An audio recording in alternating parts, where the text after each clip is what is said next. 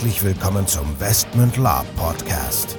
Hier erfahrt ihr alles Wissenswerte rund um unsere Orga und Veranstaltungen. Neben spannenden Hintergrundinformationen und dem Neuesten aus der Welt der Live-Rollenspiele erwarten euch kurzweilige In-Time-Episoden, die die Story zwischen unseren Cons weiterführen. Zudem beantworten wir live eure Fragen und Feedback. Und los geht's. Herzlich willkommen zu einer neuen Folge des Westmund Lab Podcasts. Das ist die zweite Folge nach unserer Einführungsfolge. Ich bin der Nico und mit dabei ist der Michael.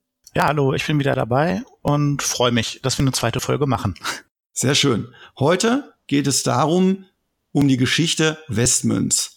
Diese begann vor gut 22 Jahren, das bedeutet ungefähr 1995, im kleinen Städtchen Minden, damals in einem Rollenspielladen mit dem Namen Gateway. Genau, und äh, ja, durch dieses Gateway bin ich dann auch in, in die Lab-Welt gekommen, so kann man es, glaube ich, nennen, und habe dich da ziemlich schnell kennengelernt, würde ich sagen. Also Genau. Der Besitzer, der hatte irgendwoher das Thema Live-Rollenspiel aufgeschnappt und das war damals natürlich ein mega Hype oder was heißt noch nicht der Hype, aber es war damals eine ganz tolle Sache für uns, weil wir alle aus dem Pen and Paper kamen und da hieß es dann irgendwann, ja, ich habe hier einen Spieler, der sucht Anschluss zu einer Gruppe und ja, da ist ja eine Gruppe und so sind dann Michael und ich äh, zusammengekommen und haben dort dann eine Söldnergilde bespielt. Ja, genau so war das. Ähm, ich glaube, damals war es so, dass äh, auf den Live-Rollenspielen man sich für bestehende Gruppen oder Lager anmelden konnte. Also im Prinzip so ähnlich wie jetzt auf dem Drachenfest auch. Da gab es die Orks, die Kleriker, die Magier und den Adel und äh, ich hatte eigentlich auf nichts davon Bock und wollte einen Söldner spielen. Und äh, der Besitzer hat gesagt, ja, ich habe noch einen, der auch einen Söldner spielen möchte, schließt euch doch mal kurz. Und so kam dann diese Söldnergilde zustande. Genau. Und ja, das hat dann relativ schnell eine gewisse Eigendynamik angenommen. Dieser Veranstalter, wenn ich mal ihn so nennen darf, hat dann mehrere Cons angeboten, da im Mindener Raum, alles so kleine Tageslapis, also ganz, ganz rudimentär. Und da sind wir dann, ach, ein gutes Dutzend Mal, glaube ich, aufgeschlagen und haben uns dann sozusagen dort als Söldnergilde etabliert. Ja, das kann man so sagen. Und wir hatten ja auch regen Zulauf. Ähm, ich glaube, in der Spitze dann irgendwann waren wir 20 Söldner und ähm, das Balancing war nicht mehr so unbedingt gegeben. ähm, aber ähm, für uns war es ja ganz schön. Genau, für uns war es ganz schön. Und in dem Zuge ähm, sind wir dann auch mit dem Veranstalter zusammen auf größere Veranstaltungen gefahren. Also mein erster Con war, glaube ich, der Winland 1, wenn ich mich da richtig dran erinnern kann. Und dort haben wir dann auf diesen größeren Cons, also damals Mehrtageskons, war ja alles super toll, war ja, ne? Und dort haben wir dann Kontakt zu Taeria, damals auch schon Land der Mittellande, aufgenommen und haben dann mit denen in Time ja so ein bisschen zusammengespielt. Ja, genau, so kann man das sagen. Also vor allem zusammen und auch live. Und ähm, wir waren ja immer sehr bemüht, alles dann in Time auch auszuspielen und äh, umzusetzen, wenn ich das jetzt mal so nennen darf. Genau.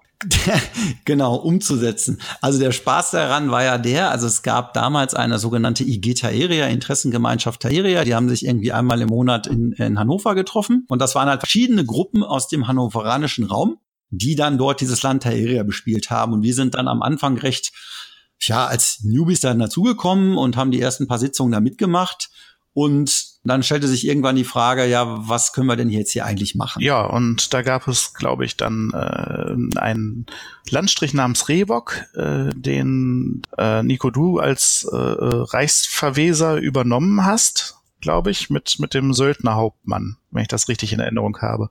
Genau. Charaktertechnisch war es halt so, dass unsere Söldnergilde dann sozusagen in dieses Land gezogen wurde, angeworben wurde von irgendeinem, ja, dort ansässigen Spieler NSC, ich weiß es gar nicht mehr. Und dann haben wir dieses Land mehr oder weniger zurückerobert in, auf einem Con oder es war zurückerobert und ich bin dann mit der Gruppe, also die Söldnergilde war dann sozusagen die Gruppe als Reichsverweser eingesetzt worden und damit hatten wir dann sozusagen einen festen Platz dort, also in diesem Rehwok. Das wurde bis dato dann noch von einem NSC Grafen verwaltet und ich war sozusagen so ein bisschen sein Ziehsohn und dort ist dann halt sozusagen unsere Gruppe beheimatet gewesen für den Anfang in Taeria. ja, und äh, bei Rehbock ist es ja nicht geblieben.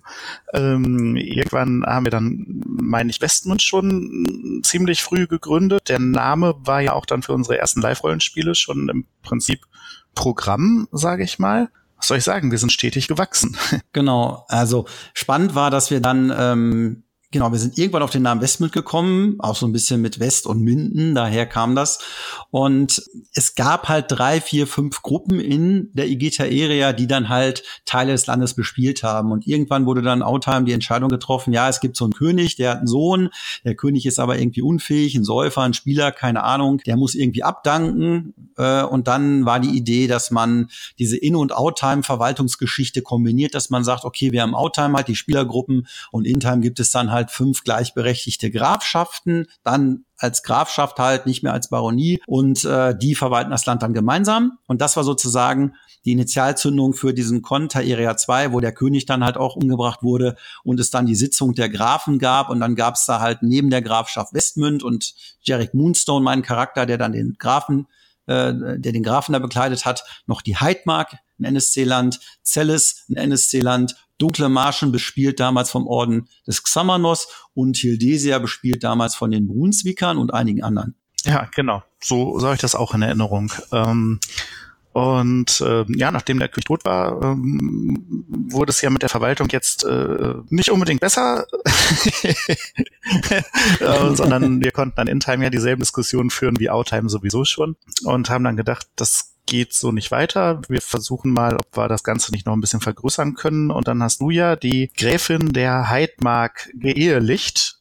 Und äh, ich glaube, dann haben wir uns im, im Zuge äh, der Heirat auch dann schon zum Herzogtum ausgerufen, weil die Grafschaft der Heidmark dann dazu kam. Richtig? Genau, also das war eine spannende Geschichte, weil wir haben es ja immer verstanden, auch unsere Themen intern auszuspielen, weil, sagen wir mal so, die Hälfte von Taeria war damals mehr oder weniger NSC, Gebiet und ich, die Leute, die es bespielt haben, waren ganz groß im Pen and Paper, aber im In-Time-Dasein äh, und Wirken hat sich das in Grenzen gehalten. Und wir haben dann halt einfach gesagt, ja, was ist das Interesse von einem ehemaligen Söldnerhauptmann? Der will Macht, der will sich vergrößern. Also haben wir halt In-Time erspielt, dass sich diese beiden Personen, die Aldare von Heidmark, eigentlich ein NSC, aber halt irgendwo auch eine Spielerrolle und der Jarek Moonstone halt verheiratet haben. Damit gab es Heidmark und ähm, Westmünd, die dann sozusagen sich zusammengeschlossen haben. Äh, Hildesia, mit denen gab es dann auch irgendwann einen Pakt und auf einmal gab es dann ein relatives Ungleichgewicht in Taeria und ähm, das hat dann natürlich auch zu dem einen oder anderen Outtime-Clinch geführt. So, und das, das artete dann so weit aus, dass man äh, sich dann, dass man dann getrennte Wege gegangen ist, sagen wir mal so. Ja, ja, ja, zwei Sachen fallen mir dazu ein. Das, das eine ist, dass damals schon Taeria sehr fortschrittlich war äh, an, an der Stelle. Das findet man ja heute im Live-Rollenspiel auch wieder. Äh, das heißt jetzt GSC, gesteuerter Spielercharakter im Prinzip, ähm, die Gräfin Heimark. Und das andere war das Pen and Paper äh, denken. Ähm, da erinnere ich mich daran, dass es einerseits enorm viel Arbeit verursacht haben muss und natürlich eine tolle Sache ist, wenn man weiß, äh, wie die Ortschaften heißen und wie das Heer strukturiert ist und wie viele Soldaten dann in den einzelnen Einheiten sind. Ich weiß aber, dass wir dann, wenn wir da nur zu fünf standen, trotzdem das Problem hatten. Also können wir vielleicht auch mal eine Folge drüber machen. Konsequentes Spiel, wie ist das, wenn Kriege ausgespielt werden, ähm, aber letzten Endes stehen da trotzdem nur fünf Leute, auch wenn man eigentlich eigentlich das größere Heer hat, auf dem Papier zumindest. Das ist so die andere Sache, die mir, die mir noch so im, im Hintergrund geblieben war. Ach, und unser äh, dubioser Streit damals um die In-Time-Währung, die es in Taeria gab und die wir gerne auf unserem Live-Rollenspiel austeilen wollten.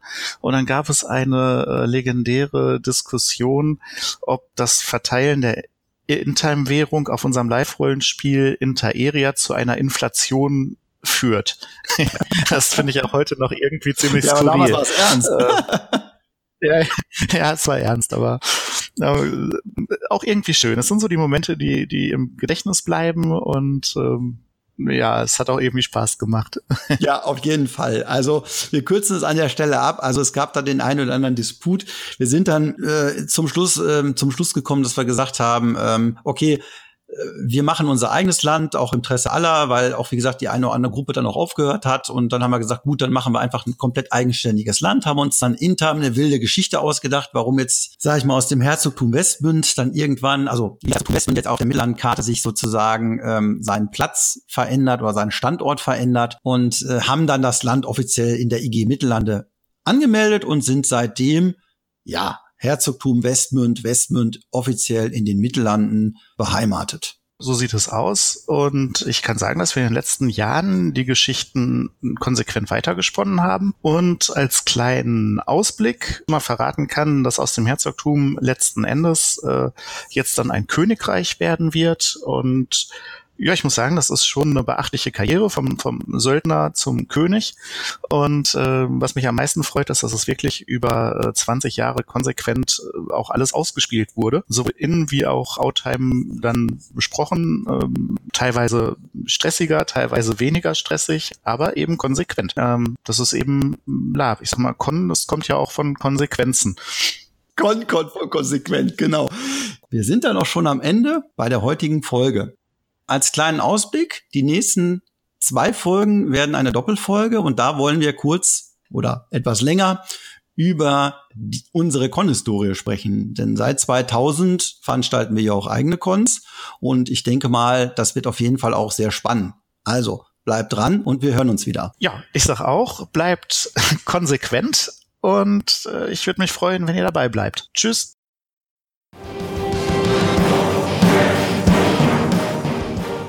So, bevor jetzt wirklich Schluss mit dieser Episode ist, an dieser Stelle noch einmal der Hinweis, dass wir uns natürlich jederzeit über euer Feedback und eure Fragen freuen.